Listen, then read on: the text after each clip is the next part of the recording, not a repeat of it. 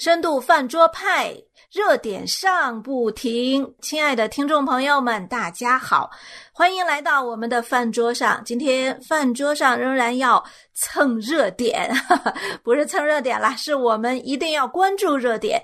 那最近的热点当然就是个热门的不得了的诺贝尔化学奖瓜熟蒂落，开奖了。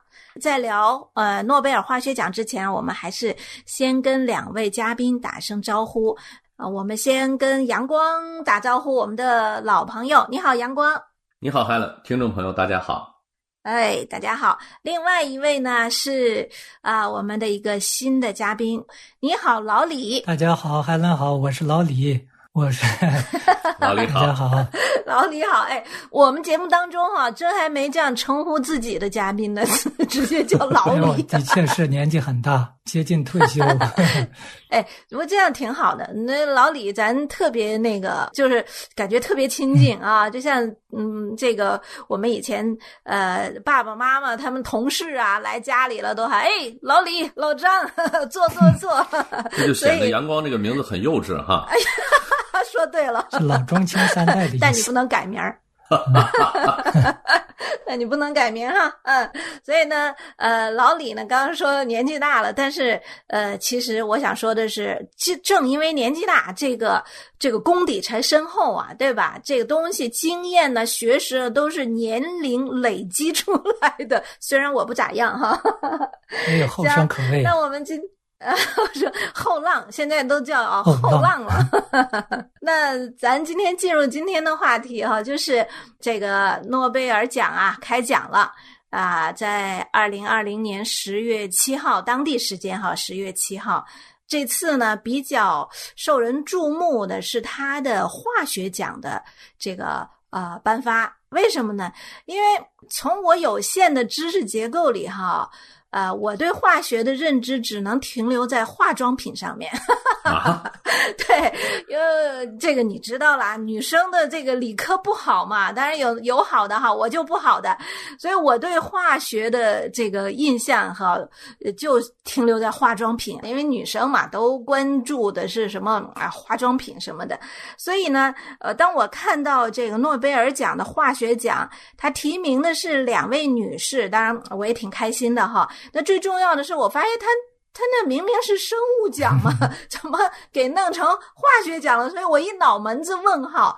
那关于这件事儿呢，我就不多谈，就是大家知道的信息哈。我希望啊，嗯，你们两位就多给补充一些吧。嗯，对他们今今年这两个化学家呢是生物化学家，所以他叫他他得了是化学奖，但是他是属于呃生物化学的这样一个范畴，所以你认为他是？啊，生物学也也是对的，呃，其实化妆品与化学的关系可能离生物学没准也挺近的，是吧？不知道，嗯，我我查资料有说，这次这个所谓化学奖其实应该叫理中奖啊，就是好像嗯，往上呢可以到分子学，往下就是到物理学啊，所以他就弄个理中奖，就是化学奖。其实两位。呃，获奖人士就是两位呃女士，挺年轻的。呃，一个叫叫什么来着？我看 Emmanuel 卡潘特别难念那个法法语那个名字，特别难念。Charpentier 这叫 Charpentier，哎，法法语我也不懂了，就是法语的读音不一样。Charpentier，嗯，还有个 Jennifer，啊，Donna，对，那两位呢，其中有一个是加州伯克利大学的呃教授。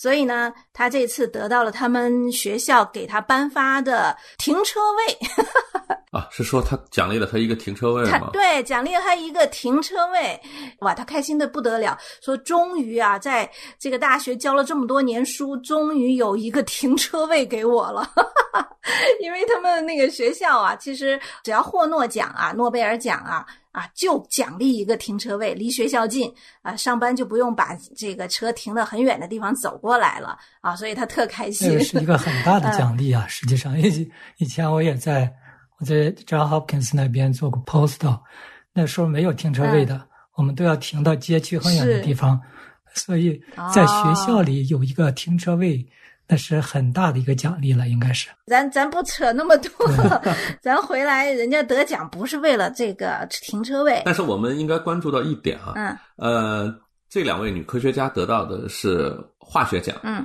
呃，其实我们应该知道，诺贝尔本身他就是一个化学家，嗯。这个奖本身，我们刚才也在开玩笑哈，它的奖金数啊，以及它带来的这个物质的利益呢，其实是大大的低于它的名誉的啊。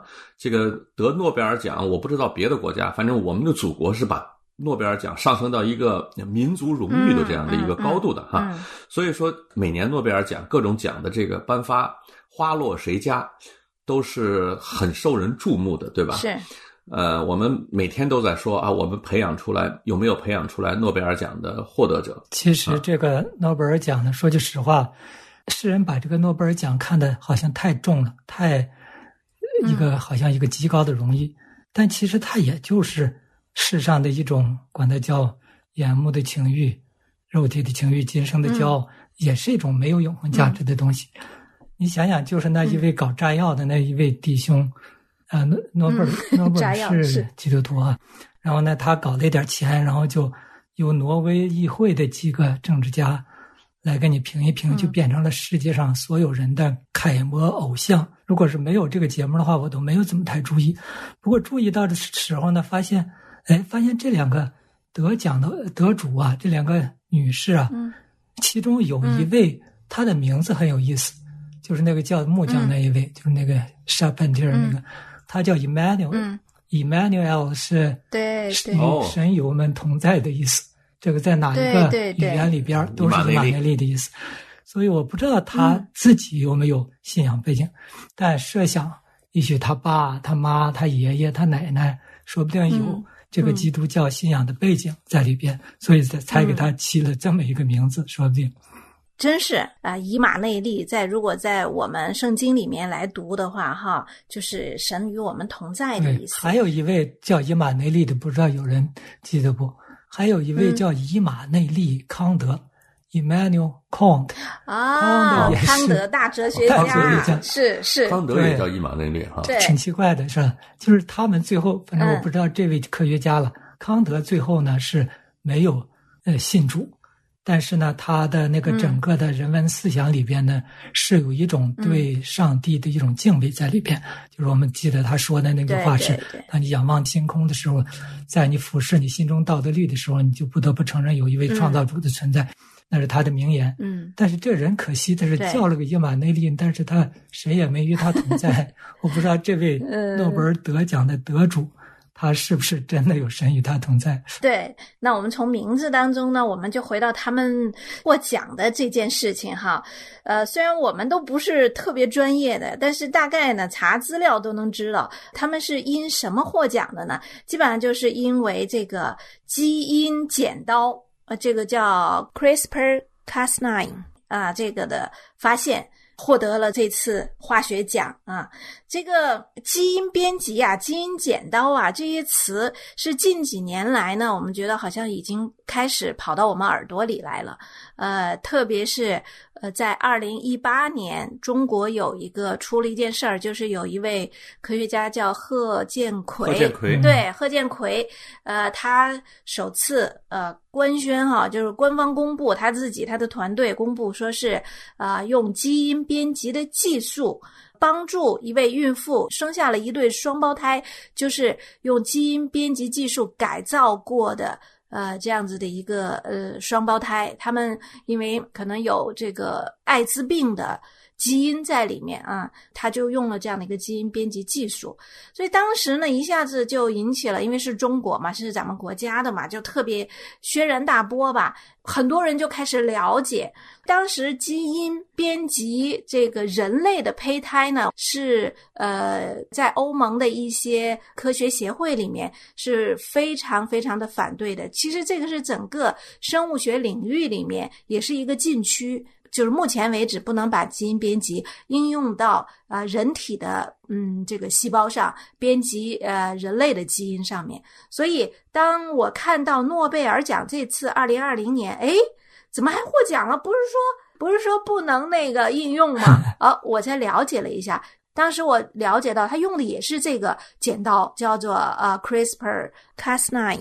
对，嗯，我我我看到一个挺有意思的事儿，诺贝尔奖其实它是有生理学或者医学奖的。嗯那这两个教授的关于基因检的这个这个奖呢，他们获得的是化学奖，很有可能呢，我觉得他们不是从呃病理或者生理学的角度呃进入的。嗯嗯其实他今年表彰他们呢，是开发出了一种基因编辑方法，这个可以是对人的，也可以是对植物的，嗯可以是对动物的。嗯对，应该说贺建奎一是利用这样的一个技术，这一类的这样一个技术，它不是帮助一个孕妇生下两个呃一对双胞胎，它是编辑了这一对双胞胎的某个基因，嗯使他们天然的对呃艾滋病免疫。嗯嗯那么今年的化学奖得主呢，他们也是也是利用这个基因检技术呢，让这个基因检在碰到这一种坏的坏的对人身体不好的细胞的时候，就去把它剪掉。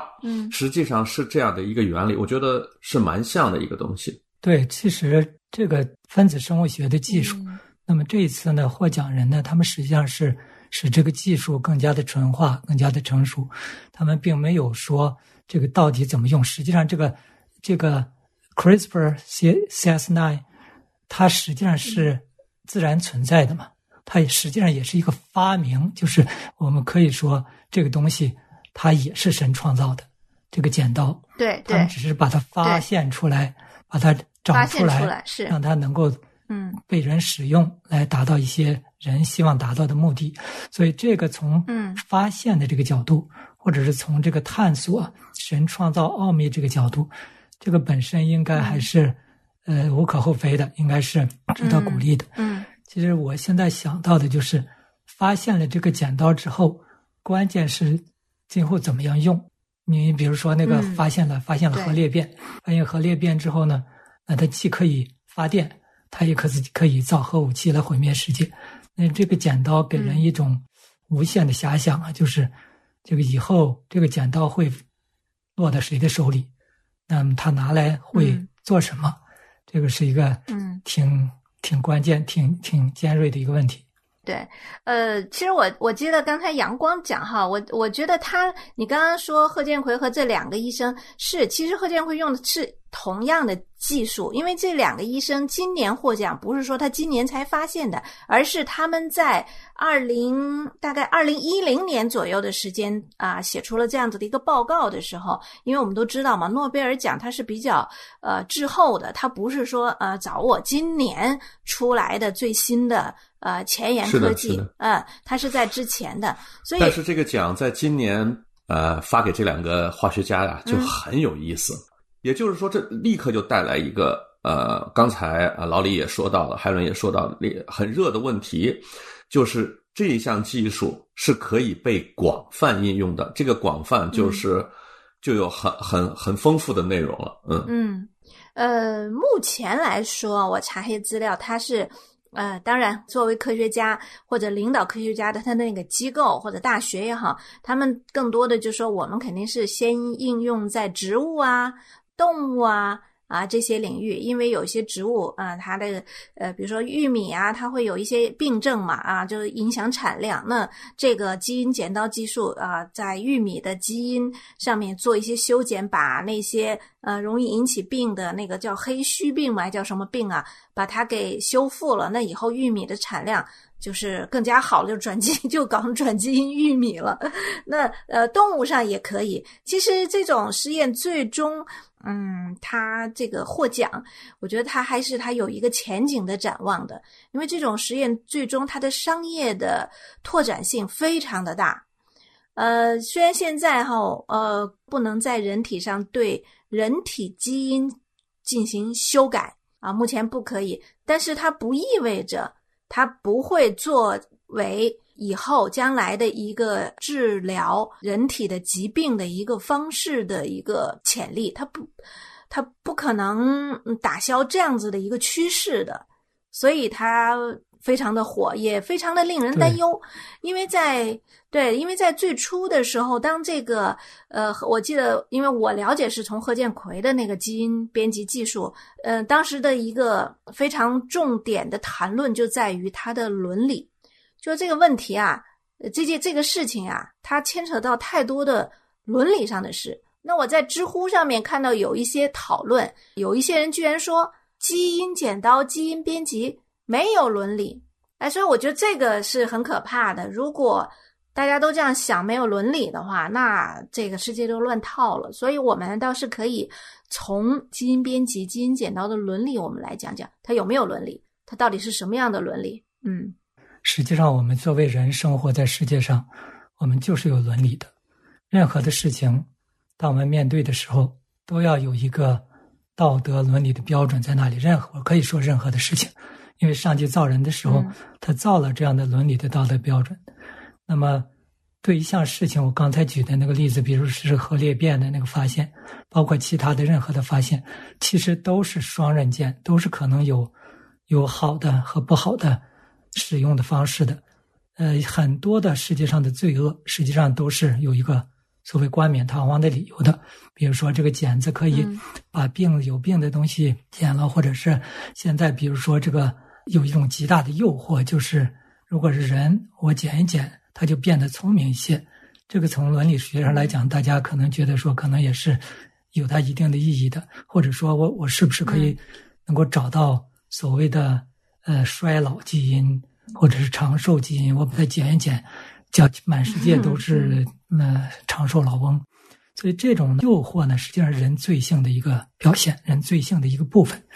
所以这些东西如果没有一个底线，如果没有一个伦理学的标准的话，那将来会被有些邪恶的势力来使用的话，恐怕会造成很严重的人类的一些问题，一些极大的问题。对，那那我也有有查资料看到哈，人们对于这个生命伦理，其实我们做过一期节目叫《脑机接口》，大家还记得吧？对，我们也谈到了生命伦理，对吧？嗯，我觉得特别有意思，是在那一期里呢，我也谈到了核技术。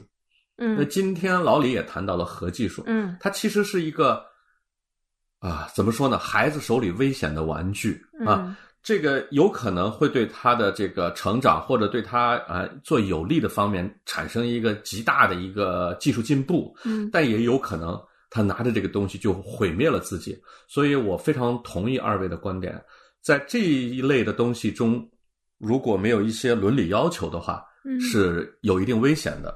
那我查了一下，说人类在这个生命伦理上有四个原则。嗯，这四个原则可不是呃任何一个宗教、任何一个呃党派的原则，这是人类文明社会共同啊科学家们共同遵守的一个原则。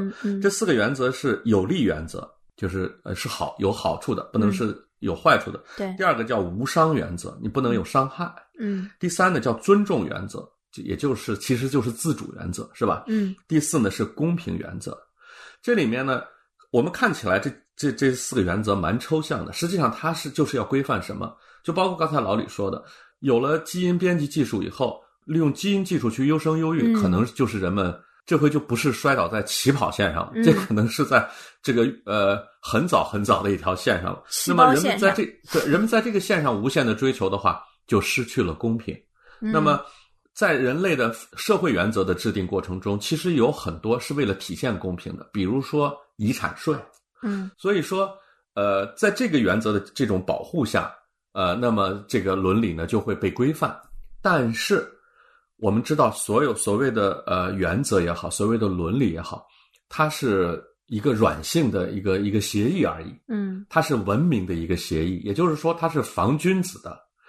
对于一些极端的人。对于一些极端的呃组织，你就很难防得住，嗯，对吧？或者一些你比如说呃，我们说简单一点，呃，大家都都很清楚的记得，纳粹在二战期间，纳粹德国呢就做过这种呃雅利雅利安人的这种人种的这种呃叫做种族清洗计划，对吧？在犹太人身上犯下了这个滔天罪恶。那到现在人们想起这个事情呢，还不寒而栗。那这个。那么一样，对吧？我们也看到这个贺建奎教授，他也在利用这个技技术呢，在在不停的向这个底线靠近。嗯，因为有一道红线，呃，人们会不停的向底线靠近的。这是一个用老李的话说，这是人的罪性。人总是要希望能够自己的这个呃光环也好，自己的这个能力也好，去达到这个接近这样的一个极致。所以，我认为还是有一定的危险性的。就这一项的技术，从现在我们看的话。它比较容易捅破那层那个伦理规范的那层纸。对，在很多条件下，这这里头还没有牵扯到一些极端的，比如说恐怖组织，对吧？他们可能还没有这个耐心和这个技术来来来关注这个。如果他们掌控这些东西的话，那将很可怕。弟兄说的对，非常的有道理。其实呢，人的罪性里总有一种挑战上帝的那种本能，这就是人罪性从一开始嘛，伊甸园开始。嗯，那么人为什么犯罪呢？人就想着说，我要是能跟上帝一样，跟神平等，与神平等，那有多爽！或者说，我就不用听上帝的，我自己来判断什么是正确，什么是错误，那多厉害！所以人就沿着这一条道路一直走到了今天。那么在这样一件事情上，刚才两位说的都很有道理。那有一些没有底线的人，就是你设立了伦理的标准，他也不一定遵守的。我们想想是很可怕的，这一个工具。为什么现在说对于某个国家，他们要搞核武器，然后这个为什么就世界全世界都盯着他不让他搞？就伊朗吧，就比如说，就是因为他们没有底线，他们可以用来可以做很坏的事情。因此，这个呃伦理标准是一方面，那么是不是能够保证人遵守是另一方面。就是呃，我记得是托托耶斯就有一句话吧，他说：“如果没有上帝。”人就什么恶事都敢做，就是如果是不信上帝的那些人，什么样的一些标准根本束缚不了他。因此，这些所谓科技进步，这些这个人类的这个智慧的发展，实际上有很多的情况下都不一定是好事，都有一很大的那种潜在的危险。因此呢，我是很能够希望世人能够能够恢复那种对神的敬畏，能够转离恶行，能够归向神。这是世界。最终的希望和最最基本的底线是，呃，其实如果就单就这个基因编辑这一件事情哈，或基因剪刀这件事情啊，我们单就它来讲伦理的话，它确实是有几方面需要大家考量的哈。比如第一个是安全性，就是脱靶。啊，当然，今天我查资料说，今天他们这个两位科学家呃所研究出来的这个基因剪刀啊，CRISPR 呃。精确度非常高，但是它不是百分之百的，它有可能脱靶。它意味着什么？脱靶的意味着就是把好的给剪掉了，就本来应该去剪掉那个坏的那个基因序列，但是它去剪成了好的。那这这种啊造成的这个损害，那就是无以复加的。那另外呢，还有什么？就是阶级固化。我记得以前好莱坞有一个影片，呃，是一九九七年吧，叫做《千钧一发》。它是个科幻片，科幻片基本它构造的科幻世界里面，它会探讨很多很多的问题。那这部片子就它就讲的是将来的人，呃，可以透过基因编辑优生啊孩子。那个呃，在他的科幻世界里呢，正常出生的孩子被叫成病人啊，反而优生经过。呃，这个基因的编辑、选择、呃淘汰、呃改变出来的孩子才叫做正常人。就是说，你正常出来的是是一个病人，是被叫病人。而这种正常出生的人，一出生就被打上了这个印记以后，他他是没有任何的发展的。就是所有的尖端的大学、好的工作岗位、有发展前途的这个事业啊，对他都关了门的。因为这些只会选择那些经经过基因编辑的那些优良的孩子啊，所以那他就构建了这样的一个世界啊。当然，他那个电影呃，他有他自己的戏剧冲突和张力。那我我就说，嗯，回到我们这样的一个基因编辑伦理的话，那当有一天真的这个应用在了现实社会当中，它一个最大的问题就是阶级固化，就像。刚才阳光也讲了，呃，人尽量的要有一个公平，就是说，在呃科学家所设立的一些伦理底线里面，那几点里面，其中有一个公平。可是这个公平的前提是来自于生命的平等而生命的平等来自于我们是被上帝创造的，在上帝的创造面前，我们都是平等的。所以这个。如果一旦所谓的基因优化编辑也好啊，它优化人种也好啊，我们以后就少生病啦，把那些容易得的病啊，我还没生出来的时候就已经给你去掉了，你是一个完美的人，那他不是赢不赢在起跑线上，这完全就是采用人的干预手段去满足人自己的一个所谓的优秀和优生的。这种伦理观了，人在这种干预上，其实是在碰触一个红线。嗯，这个红线就是谁是造物主。对，那创造和制造是不一样的。上帝给我们制造的这种天赋，是吧？嗯，对。我们可以用泥土制造砖，用砖来制造一间房子，但创造是上帝的事情。嗯，就是呃，我们在触摸这个红线。刚才海伦说的叫呃剪辑技术。它本身不存在伦理，我我从某个角度上我可以理解这句话是这样的，哎，不是我说的哈，我知道是你说出来的，是你说引用别人说的，对吧？那我知道，我这些话说完了，阳光一定有反驳，或者阳阳光有另外一个角度。那我们不着急，我们在下一期里面继续就基因编辑，就这个诺贝尔奖，我们再来跟大家进行广泛和深入的探讨。那我们饭桌派周周见，谢谢你们，谢谢嘉宾，再见。谢谢大家，再见。大家再见。想要参与饭桌吗？想要和饭桌派的主持人互动吗？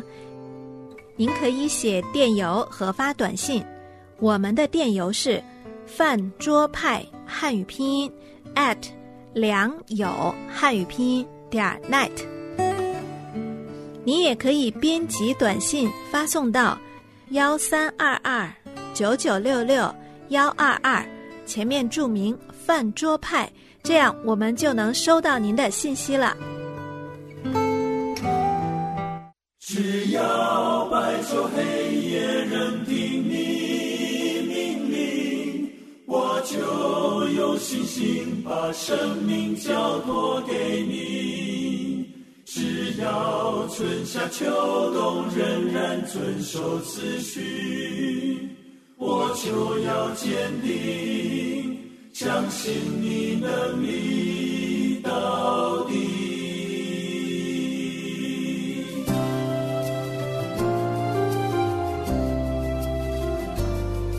看见暴风雨，无法抗拒，大地留下璀璨痕迹。雨过天晴，当阳光再起，生命重新展现奇迹。最近我流泪哭，暗夜里哭泣。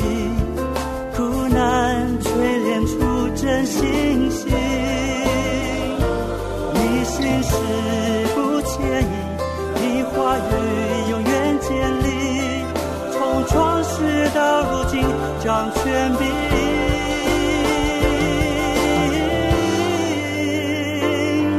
只要白昼黑夜任凭你命令，我就有信心把生命交托给你。